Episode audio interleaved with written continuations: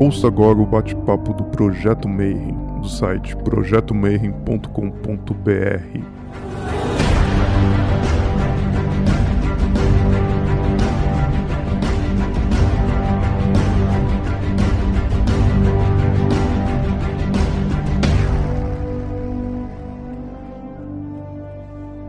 dia para você que é de bom dia, boa noite para você que é da boa noite, boa tarde se você acabou de sintonizar aí no YouTube mais um bate-papo Mayhem, e aí você viu um nome esquisito ali, Aurum Solis OKRC Tarô, e o que, que é isso?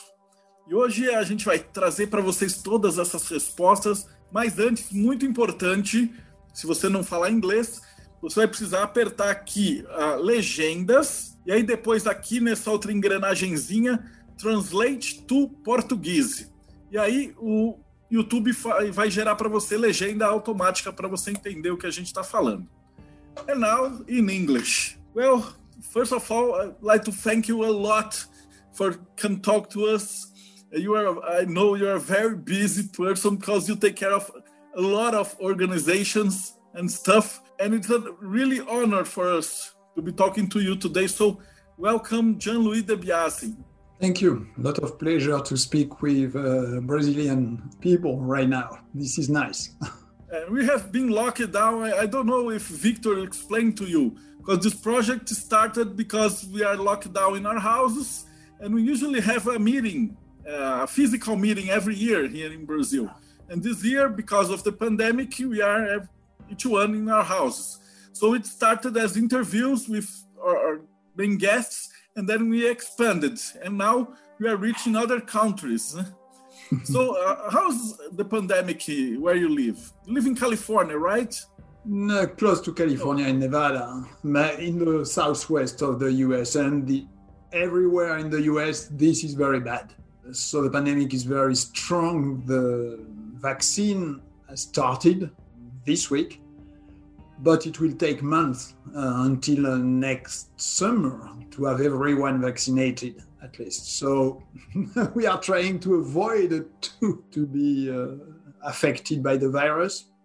Okay, we are doing the same as you are doing. We are working online, but we can go outside, we can hike, we can uh, walk. That's fine. We have just to be prudent as you in Brazil. Well, the first question that I always ask our guests is what is your journey? And, and how does a normal person wakes up one day and then 30 years later he's writing a tarot that is different from the, the normal tarot and coordinating several orders, magical orders, and praising to the old Greek gods and how, how's that? How did that begin? This is a complicated question because when you start to do something, you don't know that you are starting something. Uh, today, what I can say that it didn't start in this life, obviously. It started a long time before, and uh, this life is another interesting episode in this uh, spiritual path. So you know that maybe you know that I uh, was born and raised in France, in the country southwest of France, and at a time when uh, internet and even TV was not so present everywhere. So we have uh, we had stories, ghosts, uh, legends, and so on. So maybe it was uh, the start of being interested by the invisible because you have spells, you have uh, uh, energies everywhere. Everyone is talking about that. Um, so maybe my curiosity started at this time when I was very, very young and associated with memories of past lives. And uh, from this moment, I looked everywhere to go deeper in the traditions. And you said, why the Western tradition? Why not going to Tibet? Why not going to India, uh, as everyone was doing? I practiced at this time meditation, pranayama, yoga, and everything in France uh, when I was very young. Um, but progressively, my understanding was if I was born in Europe, in from a father coming from Italy, that means uh, there is something to find. And maybe the most important was to focus during a time more, uh, I don't know how, for how long, but to focus on the Western tradition. And uh, if not, what the point to be born somewhere? So the first step, yes, uh, it was very obvious and interesting to learn, to discover the Western tradition. So after that, uh, in the Western tradition, you know that there are a lot of things very different. In the Mediterranean world, you have, of course, all the ancient traditions coming from ancient Egypt, Sumer. After that, you have uh, ancient Greece, Rome, then in the Middle Age, Kabbalah, and after occultism, Spiritism. You have all of these aspects, and uh, they have been connected and in touch with uh, Eastern traditions. So you cannot disconnect totally the Western tradition the, from the Eastern tradition. They are sometimes connected. But if you go back on the time, you find ancient Egypt most of the time. All, all these traditions are fascinating, very important, very powerful, but most of them have been destroyed, partly at least, uh, between the first century and the fifth century. Uh, they have been destroyed by the rise of new religions. Uh, so this is not always easy, and initiatory traditions are helping for that because they they maintained a real and interesting heritage. So this is something I, I focused on and I continue to work on these aspects. Second question that I would I'd like to ask for the viewers in Brazil, they are not familiar with the work of Aurum Solis. So first of all, I have to ask you, what is Aurum Solis? Uh, how did it started and how did you get into this organization? And in Brazil, you know, we started Aurum Solis uh, more than yeah more than ten years ago, uh, but it has always been a very small group, and I will explain to you why. First of all, we we can come back on that, and you can ask more questions. Okay, it will be first an idea about the tradition, what it is, and what what this tradition is about. I talked a little bit about ancient Egypt we have to, to remember and to understand that ancient Egypt was mainly a very uh, theocratic and religious uh, country uh, with a lot of rituals, secrets, of course. Initiations were not present. They appeared at the end of the Egyptian civilization when Greeks moved in uh, ancient Egypt, in Egypt. So it was at the time we call the Ptolemaic period and at the same time, uh, you can find initiates, that means people who were looking for a deeper understanding of the universe or of, the, of life and afterlife. They started to develop something called theurgy, not magic, but theurgy. And we will do the difference between both. And they started to develop this specific path and in few words, very few words, what means theurgy? That means using rituals, sometimes in groups, sometimes individual, to first to raise your consciousness in direction to the divine. So to raise to the divine using rituals and symbols. And as soon as you raise in this way, you attract the divine powers that are coming in your direction. So this is an ascending movement and a descending movement. So the the point, and we will come back on that, but the point is to raise to the divine, so to come back to your original place, the place where your soul is coming from. Because we believe that we are a combination between the body and the soul, to simplify, and the soul came in this body and the soul is supposed to come back on the in the afterlife to this spiritual world and we can be trained to do this ascent and clarify our mind and master this process so this is exactly what theurgy explained and uh, experiment and organized a system that was able to do that then people some people, some initiates, continue to teach in small groups. And this lineage continued from Egypt to ancient Greece, to ancient, from ancient Greece to Italy, and from Italy to North Europe. So this lineage is very clear and rooted on Hermetic texts, so text coming from the Corpus Hermeticum. So I said that this is different than magic. Why? Because I was talking about a vertical line. You are trying to go from the world, the material world, to the spiritual world, to ascend with the techniques of rituals and so on. In magic, you are using your psychic abilities to obtain a result in this world. So, suppose you want to have this work, okay, you perform a ritual to succeed and to be hired in this work. This is magic, this is not theurgy. So, there is no black, no white. You use your psychic abilities, your ritual, your symbol to obtain something. And this is fine. But this is horizontal in this case. You can practice both. But if you are eager to master what will happen to you at the end of your life or on the spiritual level, you practice theurgy. And Aurum Solis was, and that means the gold of the sun.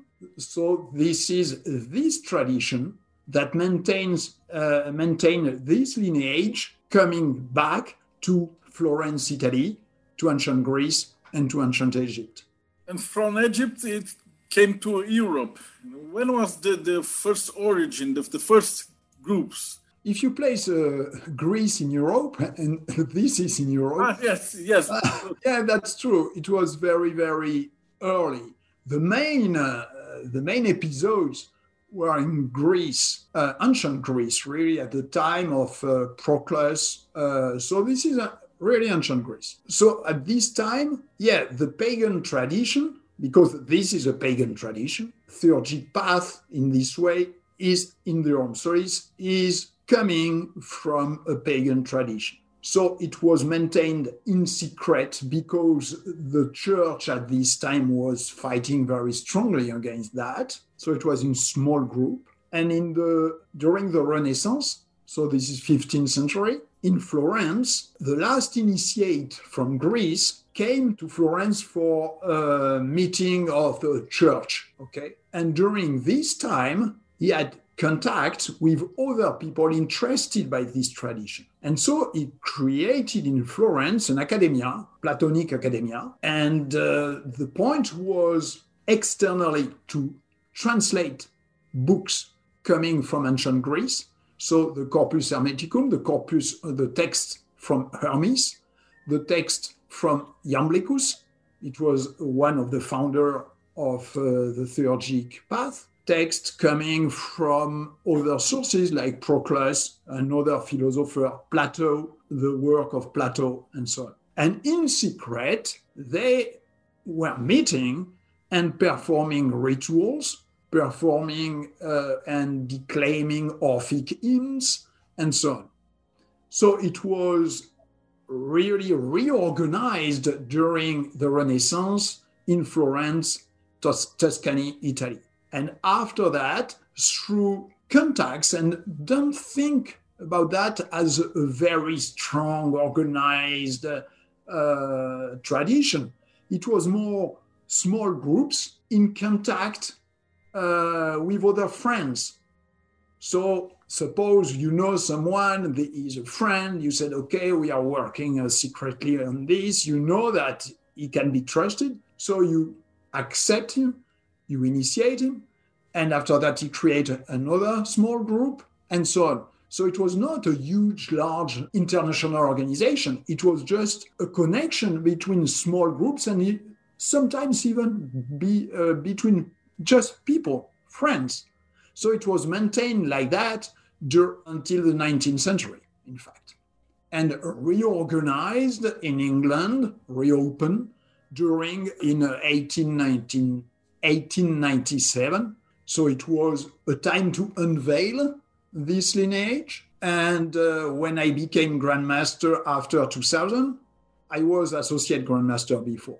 But when I became Grandmaster after 2000, we came back even more to the core of the tradition, to the roots of the tradition.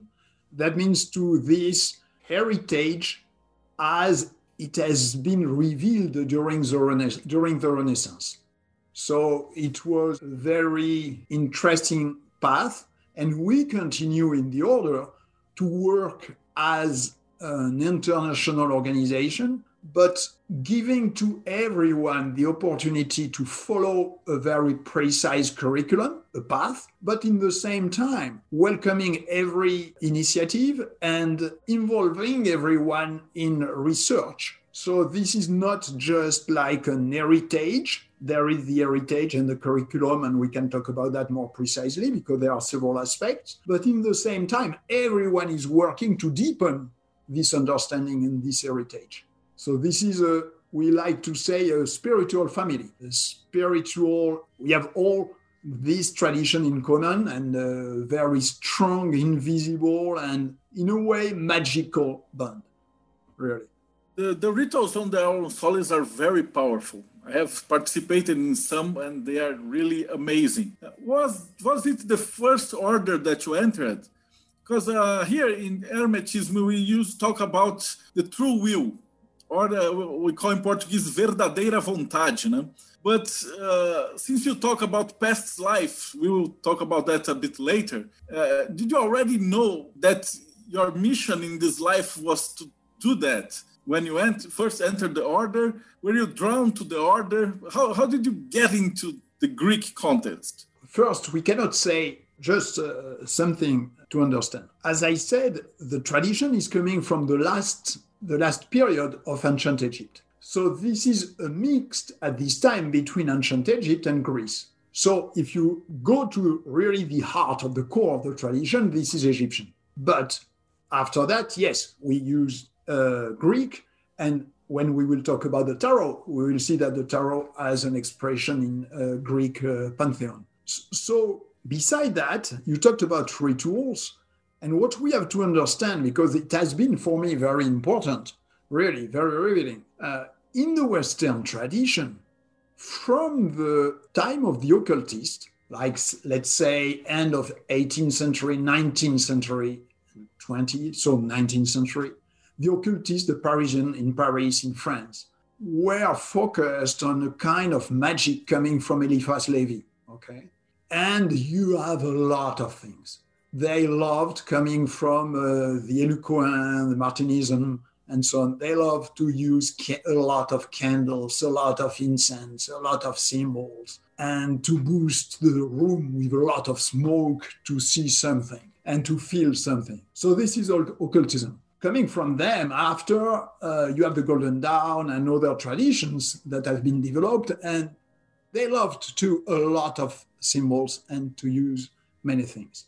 In the Aurum Solis, our rituals are powerful for several reasons. But beside the egregore, there is one very important reason. We use simple and beautiful rituals. Every symbol we use, every magical tool is used just because it is useful. And uh, that means very important simplicity in the ritual. And this simplicity, this beauty, helps us to focus on what is essential. So, to create something powerful because you are not disturbed by things that are useless, you focus on the essential. Understanding the process of the ritual and the use of symbols, you can be more powerful. After that, there are other principles. We have a, a specific magical chain maintained by symbols, but this is what is very, very different beside the egregore. So, in my case, I discovered the Solis through a book because uh, a book about the Solis was translated at the time in the 80s in France. Uh, I found the book, and mainly the book was talking about, let's say, a different version of the Golden Dawn, a simplified version of the Golden Dawn. But in the same time, it was clear that in the book, it was not just another Golden Dawn, it was something really different. So uh, I felt that a real Hermetic tradition was hiding somewhere here. So you said in an email, it was at a time when internet was not even created. So at this time, when you when you hope to contact an order like that, you have not many options. You look the publisher and you send an email to the publisher, hoping that the publisher will forward the, the, the postal mail to the order. And maybe if you are lucky, the order will open the letter, will receive, then open. And if you are lucky, maybe they will answer to you. so I have been lucky. Yeah, because it worked. it worked. I received an answer. I answered again. After that, I had an interview. The interview was okay. And I have been initiated maybe uh, two years after the first letter or something like that. But it was uh, at a time in France when the selection was very strong, to say the least. Uh, so yeah, I was lucky to uh, succeed on that. And you have a, a, big work in Egyptian Freemasonry. Could you tell a bit more about this? Did it yeah. came after you you joined Aurum Solis? What you have to understand first is that the Aurum Solis is the spine. That means the my core tradition. So everything else is different. In some cases, this is to deepen and to understand the Western tradition. Sometimes this is because someone give me an heritage and I have to maintain it. The, this is a case for the Kabbalistic Order of the Rose Cross, but the Aurum Solis is different. In the case of Egyptian Freemasonry, yes, it was in the 80s the same, and uh, that I, I have been interested by uh, Freemasonry and I joined later on. Uh, why? This is very easy to understand. Everyone, when you learn West, the Western tradition, you can see that Freemasonry is part of it. It has not been created in the past, uh, very uh, in Egypt or Greece and so on. But if you want to understand Western tradition, there is a need to understand and to know Freemasonry from inside. That means to receive the initiations. And when you are interested by esotericism, when you are interested by Hermeticism, of course, this is in Egyptian Freemasonry. Most of the people are interested by this tradition, and mostly people are more focused on uh, Hermeticism and esotericism in Egyptian Freemasonry. So I was uh, initiated in uh, the ritual of Mizraim, just Mizraim. After that, to Memphis Mizraim. And after that, I, I, I did several things. I created the first um, newsletter on internet, Masonic newsletter, French newsletter that was uh, published everywhere on internet. And uh, Masonic organizations at the time were against internet. They didn't like that at all. Uh, but doesn't matter. We continued to publish the this magazine at this time. It was a newsletter with a lot of uh, research inside. And uh, at one point, I have been part of, we were three to do that, to contact the Grand Orient de France to offer the ritual of Memphis Mizraim in the Grand Orient de France and help the Grand Orient de France to restart Memphis Mizraim. So I was I became Grand Officer in the Grand Orient de France, and I was in charge of reorganizing all the rituals for them. This is what I did. They were validated, and they are still using all the rituals from the first degree to the 33rd, uh, because it, it was a different scale at this point. So I received it. Before that, of course, I received all the initiations of this tradition. So it was, as you can see, in parallel with the Aurum Solis, not mixed at all. really yes. not. So you have the, the spinal and the others. And the OKRC, the Ordo Kabbalistic Rose Cross. Yeah. Uh, you know that uh, uh, in Brazil, you know more about the AMORC for a simple reason. They were the first to have a lot of money and to open temples everywhere.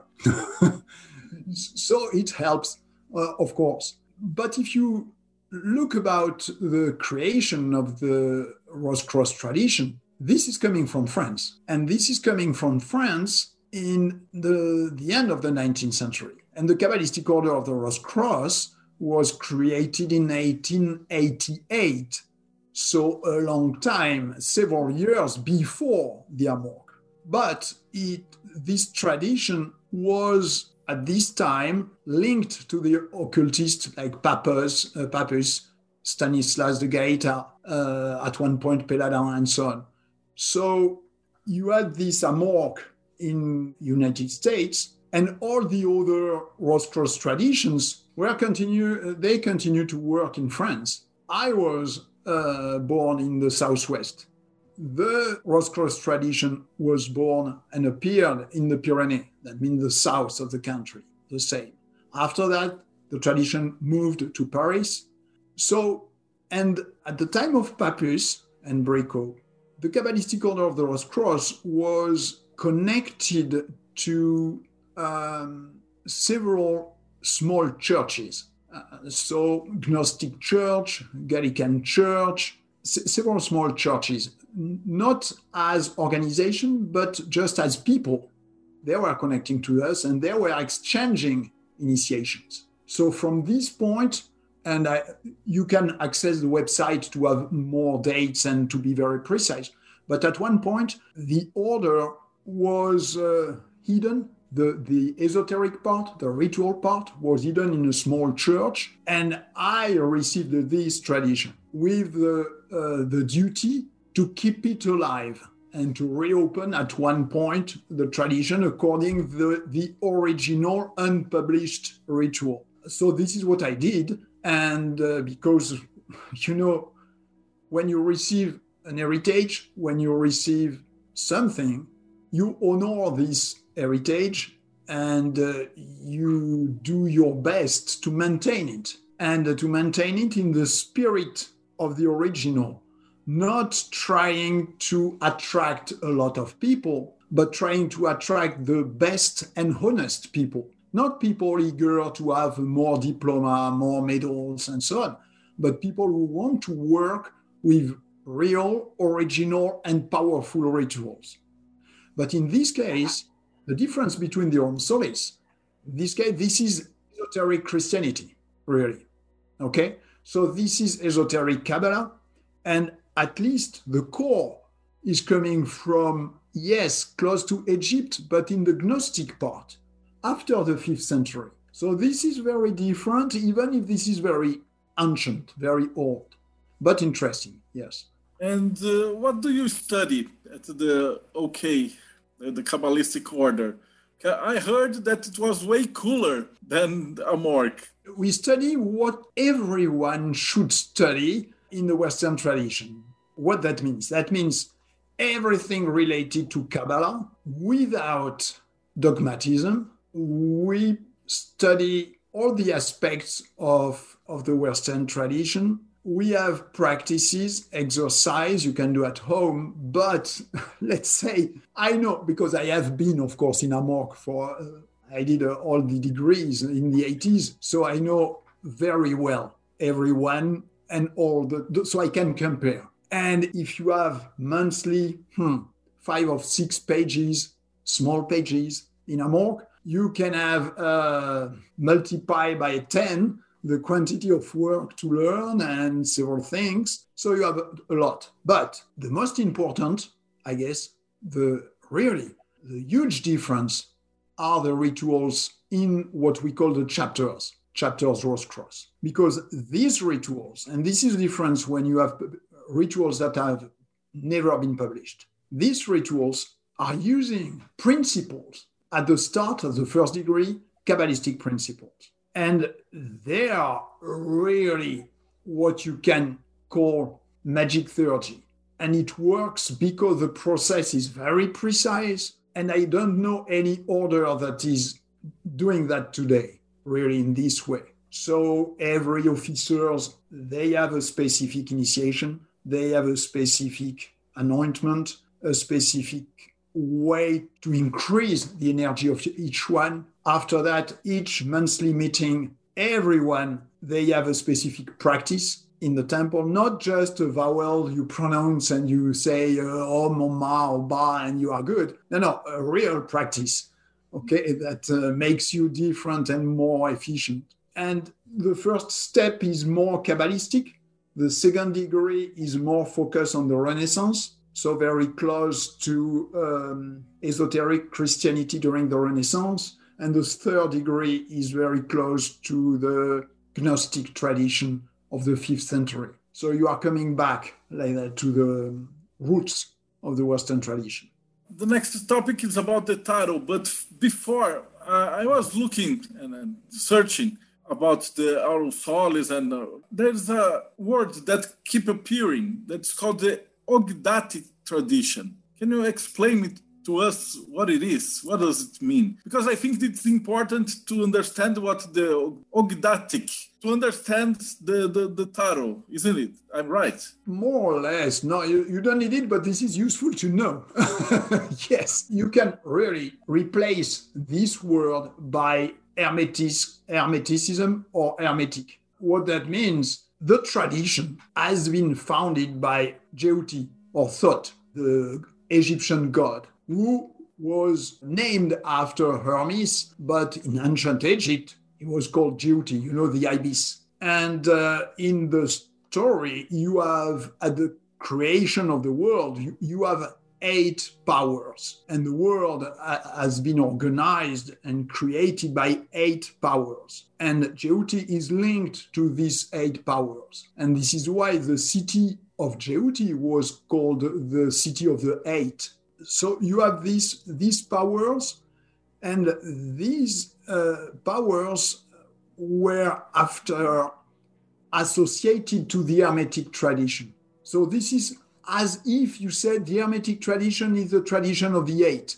You can say that in a, in a way. So in the past, you had buildings that appeared built with eight sides, you know, and progressively the first, and this is strange to see that, but the first churches, very old, like first, second century, were churches with eight sides. And after that, in Jerusalem, you have the same building with eight sides.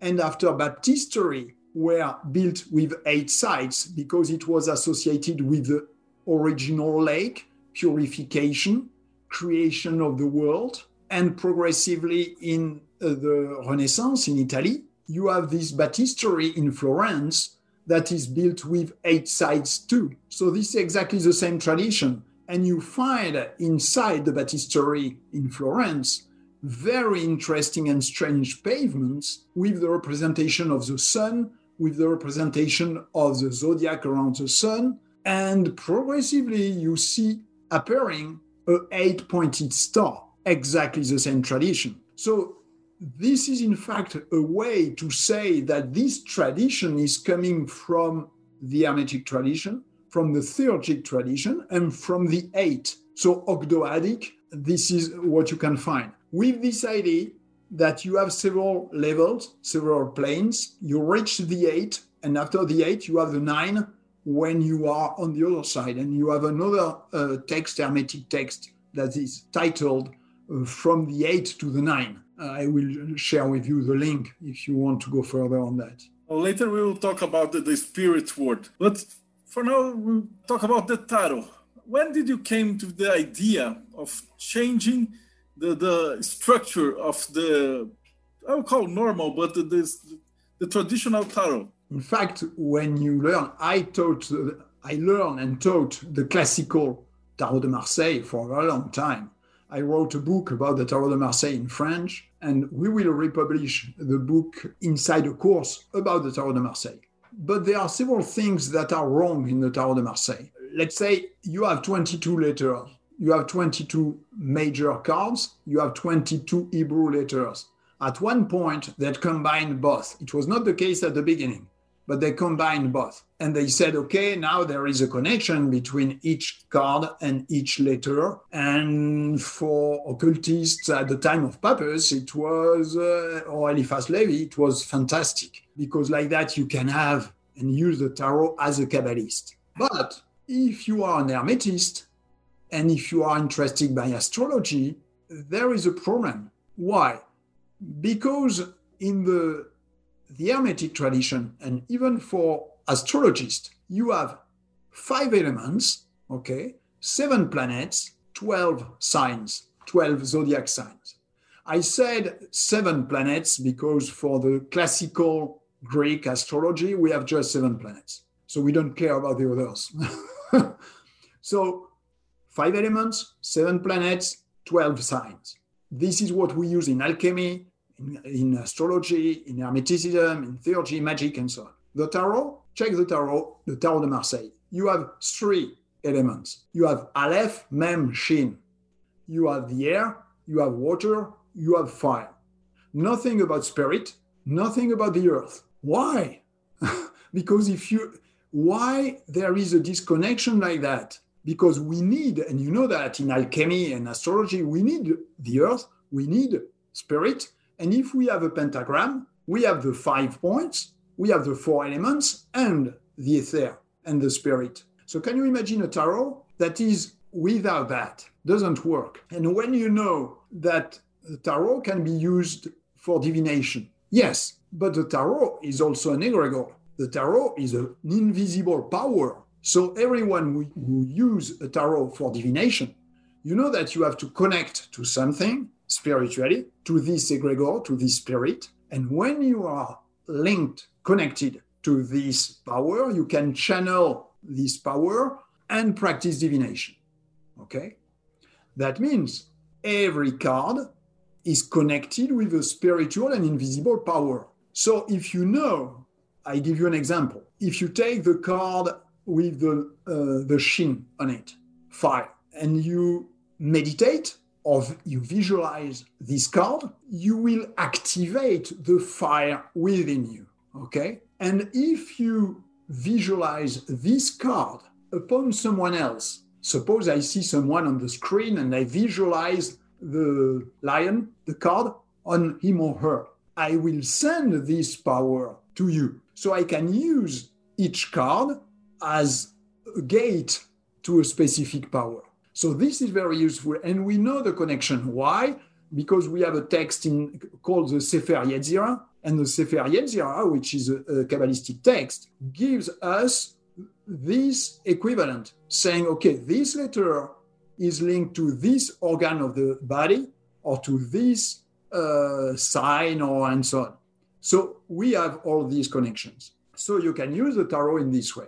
But as I said, there are powers not represented. So we cannot do everything with the Tarot de Marseille. We can do a lot, but not everything. And when you go, and as I said, part of my family is from Venice, Italy, and from this part. And there is in this, you have two things in Italy. You have Tuscany and you have south of Venice. And there is at the south of Venice a very strange church. And this is a, a Catholic church. But when this church has been built, the guy who built that, the he was not an initiate but he was someone very, very involved in the Hermetic tradition. So he built a church based on the zodiac, the planet, the planet and the elements. And they said, Why did you build a pagan temple? and they were very upset about that. And when you go inside this church, you have chapels, and you have one chapel with the planets, one chapels with uh, powers of uh, the muses, and you have the zodiac signs and so on. And you see that they are represented as really cards. And when you look to the very old first card in Italy, the design is very, very close to that. And in the same time, on the other side of the country, you have a place where they, they painted in color around the room uh, paintings that represent symbolically the same thing. And you see that at this point, they use the system 5712, exactly the same. And in the most ancient tarot, there is no connection at all with the Hebrew letters, nothing. They were just trying to combine with elements, planets, and signs. So during a long time in the Aurum Solis, we used the representation of the divinities coming from these places. So we experimented, and what we saw is that when you try to connect to the energy of the tarot, when you try to connect with the egregore of the tarot, this is very fast using the original ones, the pagan ones. This is faster, this is more powerful and most efficient. But the point is, you can do divination, but this is less divination. This is more the way to use the powers of the cards, the powers of the tarot and the egregore of the tarot. So this is not just to find your future, this is to change your future or to work on yourself. This is not saying, okay, I can do, uh, you know, like astrology saying, okay, what will happen next year? Okay, but in this case, using that, you say, what could happen? Second step, how I can change that, or I, how I can do something. And this is why this is more useful and more powerful. It was basically created to use the powers of tarot as a talisman or amulet or focus in our yes because at the start it was really like i give you for example 24 24 pentacles and saying if you use the 24 pentacles you can do divination but you can do magic too and after that you had cards and cards, then just 22, and later they connect with the Hebrew alphabet. And so it was not the original, so it was, yes, still linked, but less powerful. Not exactly the same energy. You, you go more with the Tarot de Marseille, you go more to the energy very specified of Kabbalah. The other one, you go to the root, really. You, you find the best way and the most efficient. So we have 24 uh, major arcana. You have the small arcana, the minor arcana too? Yes. And in this case, this is logical. You have four elements, you have mm-hmm. 12 planets, uh, you have 12 uh, zodiac signs. So that means you have four, uh, you have 12 per four. So you have a series of each sign, let's say Aries, Leo, and so on, linked to the earth element after you have the same zodiac sign linked to the fire, the same link to, and so on. So you have the four elements and the series. That means you have combination. So you have, for example, Leo will be fire. It could be connected fire to fire, or fire to earth, or fire to water. So depending what you want to do, you choose the element you need. Suppose you want to do a magical circle. Okay, let's say that. How you do that? Usually remember how looks a zodiac around a, a, natal chart, native chart, okay, in astrology. You have the 12 signs, okay? Yes. So suppose you take the cards and you put the cards on the floor. So you have 12. Yes. After that, suppose you want to focus on the sun, on the power of the sun. So you say, okay, we are in summer, the sun is in Leo. You put the card of the Leo on the sun on the floor, and you start your ritual and your practice. So you use your tarot as really a chart you can create around you and manipulate, and, and you manipulate the energy because on the cards you have four magical words, names. And the names are the names of the archons linked. So, four angelic or archangelic powers. They are in Greek. So, you have on the card not just the representation, but in the same time, you have the names to pronounce and you have the letters. And I finish on that saying you have the names, you have the letters, and you have positions and movements. Because in a ritual you should move. And uh, the letters greek and hebrew gives you specific positions. So you have a visualization a specific position names to pronounce and everything is on a card. Yeah. so it is excellent. This is a, a very, very useful and powerful. Yes. Well, this is, structure is amazing. I think that's the, the word. It is really great. Uh, it's not numbered as the normal tarot. You have just the, the sign and the element in the minor arcana. Yes. It's not numbered. Uh, not exactly. Uh, no, this is just linked with, with the 5, 7, 12. Yes, that's true. And you have the planets on each card. Yes, exactly. Built. And in the center of the card, you have the representation of the Greek divinity. And they are painted according the symbol uh, linked to each one. Uh, so this is true for the elements, this is true for the planets and the divinity of the planets, and this is true for the zodiac. Yes. I had Eduardo here say there's no numbers, it's just the planets and the elements, which I think it's great. It's one of the best designs I've ever met. Yeah. And the major arcana, how did you choose each god goes into each card? Uh, in fact, we, we didn't have to choose because it was al- already given uh, in the documents we have, uh, we had, and verified in the church I was talking about in Italy. And the design is exactly the design you can find if you visit the church. Uh, in the course uh, because in Portuguese we will have the the course online about to this tarot, the initiation to the tarot, the explanation, and so on. And there is at least three or four, five videos in which you can visit with me because we were with my wife in Italy and we took this video to show you the interior of the church, and you see the representation that is exactly the same you have on the tarot for the 12 zodiac signs. For the seven planets, this is strictly coming from the, the archives of the order we have in France and from the representation in the Hermetic tradition of each um, planet. So let's say Helios, for example, for the Sun, we have the representation of Helios, or Kronos for Saturn.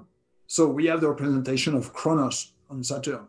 And that you, you can find slightly something in the Hermit and so on so the color in the in the course online we will give even the black and white because sometimes this is very explained to you in few words why. When you use the deck with someone this is good to use a deck you you bought okay? Online on, on the store you bought the deck and you use this deck. But when you are practicing yourself the best is not to use the same.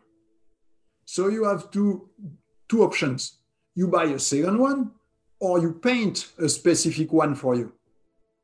So this is why we give a black and white version and you can choose to paint it according the explanations as a real talisman you can use or uh, to have a second one which is not. Why? Because you when you use it you place your energy in the card. So if someone is watching your card or touching the cards this is not so good so this is good to have two things, one just for you and one to use with others. Your explanation is amazing. I am in love with this tarot. You have to bring it to Brazil. In France and in the US, we, uh, my wife and I, we gave a um, few workshops on the tarot because you can, of course, take the course, you can learn through the book. But when you are working in, in a workshop, for example, I give you just an insight for that. Uh, there are practices where the group is involved. Let's say you have with you the card of the sun, another one has the card of the moon, another one has the card of Kronos. And there are several things you can do moving in the room to create not really a ritual, but to increase the energy. And you have specific uh, designs, specific effects you can create just by the movement and the positions of everyone. So from the tarot, you go to uh, in a workshop to recreate a macrocosm, in fact, and you create a, during two days, let's say, you create a specific energy and egregore, and this is uh, really interesting to do. Really, really powerful. But this is uh, after COVID. Uh, I have a question for Andrea. Said a question about past lives and then input to the present life. You have explained that your progress did not begin in this life. Do you believe that initiations and degrees also accompany us from one life to another life? In the Theurgic tradition, in the Hermetic tradition, the teaching is this one. We have several lives and we progress, we are supposed to progress from one to the other. And we have one major obstacle the major obstacle is that we don't remember. We lost the memory. So as we lost the memory, we do the same mistakes several times. several times. The point is first to not do the mistakes again, second to keep our memory intact and to decide yourself where to go after. So the point of a theurgic path like the Solis is to learn how to do that. How you keep you can keep your memory intact when you will die and how to decide where to come back and when. Like that, it will be helpful, I guess, because this is the only thing that is important. Everything is uh, useful, like magic, tarot, and so on. But what you really want is to not disappear when you will die. So this is exactly what we want, not to suffer and not to disappear. And the theurgic path is exactly teaching that. And uh, this is the teaching of this tradition, and the techniques are linked to that. Igor I have asked you, uh, do you know Umbanda here in Brazil, in Candomblé? Are you familiar yeah. with these religions? I saw at least two or three uh, times in Brazil. Yeah one close to Rio de Janeiro, another one in the north. And I practiced and taught shamanism, and I still continue. And shamanism is very, very close to candomblé. I ask if in, in, terms of theology, is there a difference to do the rituals in, in, Hebrew or in Greek or in Portuguese or in French? Do you feel that there, there are differences when you spoke the ancient languages? They are more effective or no? Yes, Yes, two different things to see. First, the text you are reading. This is, I think, better to use your native language. For me, I have sometimes trouble because now I live in the US, so I can do it in French and English or English. But the sacred words or few sentences you have to use in the original language of the tradition. So if we are in the Kabbalistic order of the Rose Cross, the sacred language, let's say that, is mainly Hebrew. In the Aurum Solis, we are using sometimes, rarely, but sometimes Hebrew. After we are using Greek, then Egyptian. So we can use these languages, but mainly in Aurum Solis, this is Greek for several years. And in some rituals, you have Latin, and some rituals you have even ancient Egyptian uh, within the ritual.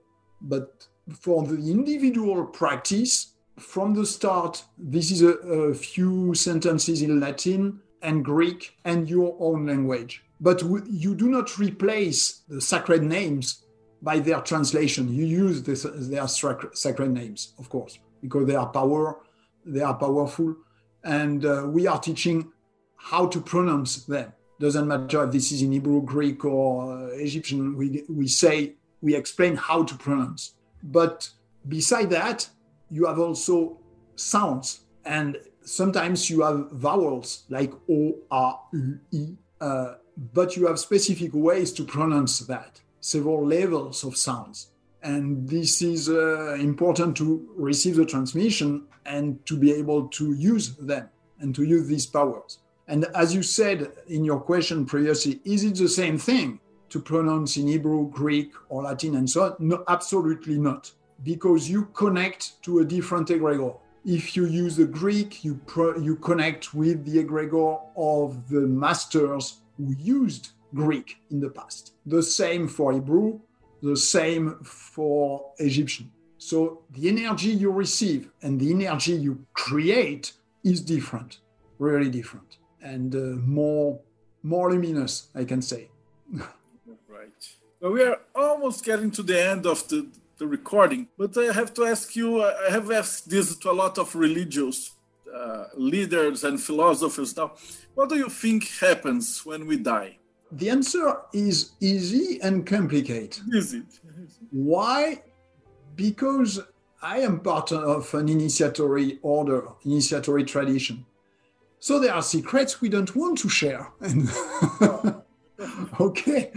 But what I can say, of course, the basic, and I explain that in the book about the Aurum Solis, saying that if you work correctly, if you have been trained a little bit, when you die, the, your soul is disconnected from the body and you go on the other side for a certain time. If you have been trained properly, you will stay awake, you will stay uh, in full conscious, and staying aware like that, you spend few certain amount of time on the other side before to come back, and you come back in another body. As I said, the point is to be able to control everything okay? To to know where you go to know where you come back and to plan everything. And this is what you do. So you go out you come back you go out you come back and you continue like that. But this is not like in india. This is not like the eastern tradition this is not random you work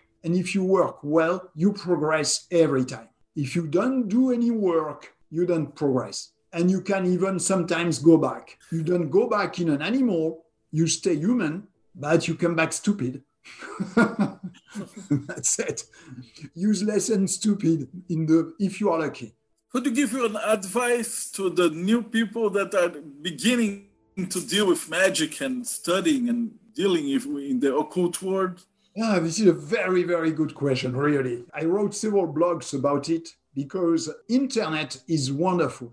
We can do that today because of internet. But in, a, in the same time, internet is horrible because we believe that we know everything. We believe that we can do and reinvent, recreate everything.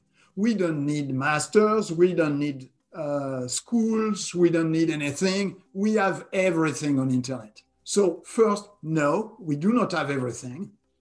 There are still secrets in some initiatory orders so uh, that are given just to some people, not to everyone. Uh, after that, we need schools because we need people who practiced a very long time. Uh, we need an experience, really. And we need people who have experience. Um, after that, we need to be integrated, associated to a clear and powerful egregore. If we are not in one, we are alone. If we do a mistake, we are alone. If we we stay alone. And if this is good, this is good. But if this is bad, this is very bad. And when you are associated to an egregore in a school, a real initiatory order, you are protected by the egregore. That means you can do a mistake, and this is less a problem because you are still protected when you are associated in a real magical chain. So this is why internet is really good for that and for the research and for the work. But for an inner work, you need the real contact. You need the real teaching. You need someone who is following you. You need a real, and there are a lot of initiatory orders that are not really serious. That means they don't select people and they welcome everyone. This is good. But you have crazy people, you have people that are unbalanced. And I can tell you how we select. This is very simple. For us, we select people mainly on honesty, on stability, and people who are not trying to prove something, to manifest their ego, to have a new medal, and so on. So if we have someone who is honest, who is clear, who wants really to work seriously in a very uh, real spiritual family, welcome. Doesn't matter if he's what he's doing in the work, in the job, doesn't matter. Everyone is important and, and interesting and, and so on. But if someone is just looking for medals or just for, you know, improving your ego and uh, not humble and so on, out. really. And he will go nowhere, really. It's been great advice that. And for last, for, for ending this this interview. Uh, how can we find more about the tarot and, and the orders? Uh, I know you have given me the links, so the, the links will be down here in the description. But yes. this is also a podcast, so I need you to say. Uh, yeah, so you have the links and you can use the links. And uh, you can go on my website, let's say, so debiasi.org, O-R-G. And from our website, you will find the other links you will find a way. You can go on Facebook and type my name, and you will find the contact as a friend or the page. And so go on Facebook, type my name, and you will find also And after that, from one you go to the other, and uh, it will be fast because internet is fast. Yeah. Well, it has been great. Thank you so much for this conversation. So, muito obrigado por vocês que acompanharam a gente até agora. Mas não esquece, segue o canal, dá like e dá uma olhada, porque a gente tem mais de 120 entrevistas assim para você acompanhar. Então a gente se vê aí no próximo Bate-Papo Meio.